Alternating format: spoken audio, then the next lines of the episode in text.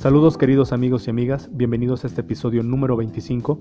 Te agradezco que hayas entrado a ella y espero sea útil la información para tus entrenamientos, para que realices entrenamientos más inteligentes. El día de hoy tenemos un tema muy importante que todavía abundan en los gimnasios con los instructores y es el siguiente. ¿Funcionan los quemadores de grasa, porque así lo llaman? Más bien es ¿funcionan los termogénicos? Y a continuación lo vamos a aclarar. Muchas gracias. Muy bien amigos y amigas, los termogénicos no incrementan la temperatura de tu cuerpo, al contrario, la bajan y es entonces que tu cuerpo se defiende y compensa elevando la temperatura y los latidos para generar un aumento de tu frecuencia cardíaca, acelerando forzadamente. Los efectos dependen de las sustancias que conforman al termogénico o famoso quemador de grasa. Cafeína o efedra como base. Ambas tienen como mecanismo de acción, escucha bien, la vasoconstricción, ¿qué quiere decir esto? Cerrar el diámetro de la arteria. Para que se entienda mejor, te hace hipertenso por algunas horas y eso no es bueno para tu salud, para tu organismo.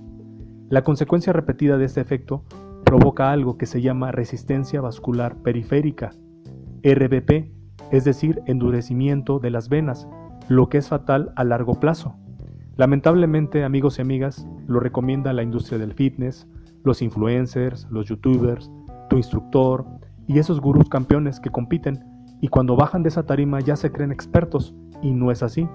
¿A cuántos jóvenes veo consumiendo estos productos y sus instructores no les dicen las consecuencias?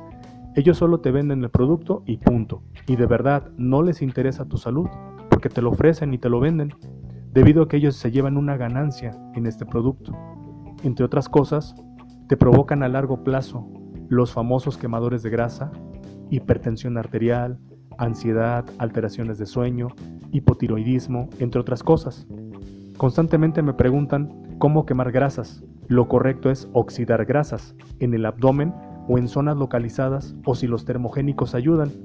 Y mi respuesta es no. No se puede amigos y amigas. Tu cuerpo no entiende de zonas.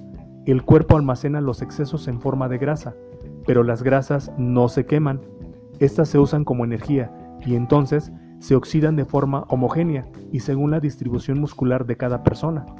Por ello, la musculación, las pesas, será la herramienta oxidativa. Y aquí viene lo más lamentable. ¿Cuántos instructores te dicen, vamos a quemar grasa o este ejercicio es para quemar grasa en cierta zona de tu cuerpo y solo te están engañando? Ahora, si eres sedentario, no esperes un milagro y pienses que oxidarás esa grasa. Y si decides entrenar, no esperes perder grasa selectiva. Espero que toda esta información sea muy útil para tus entrenamientos. Nos vemos en el próximo episodio. Muchas gracias.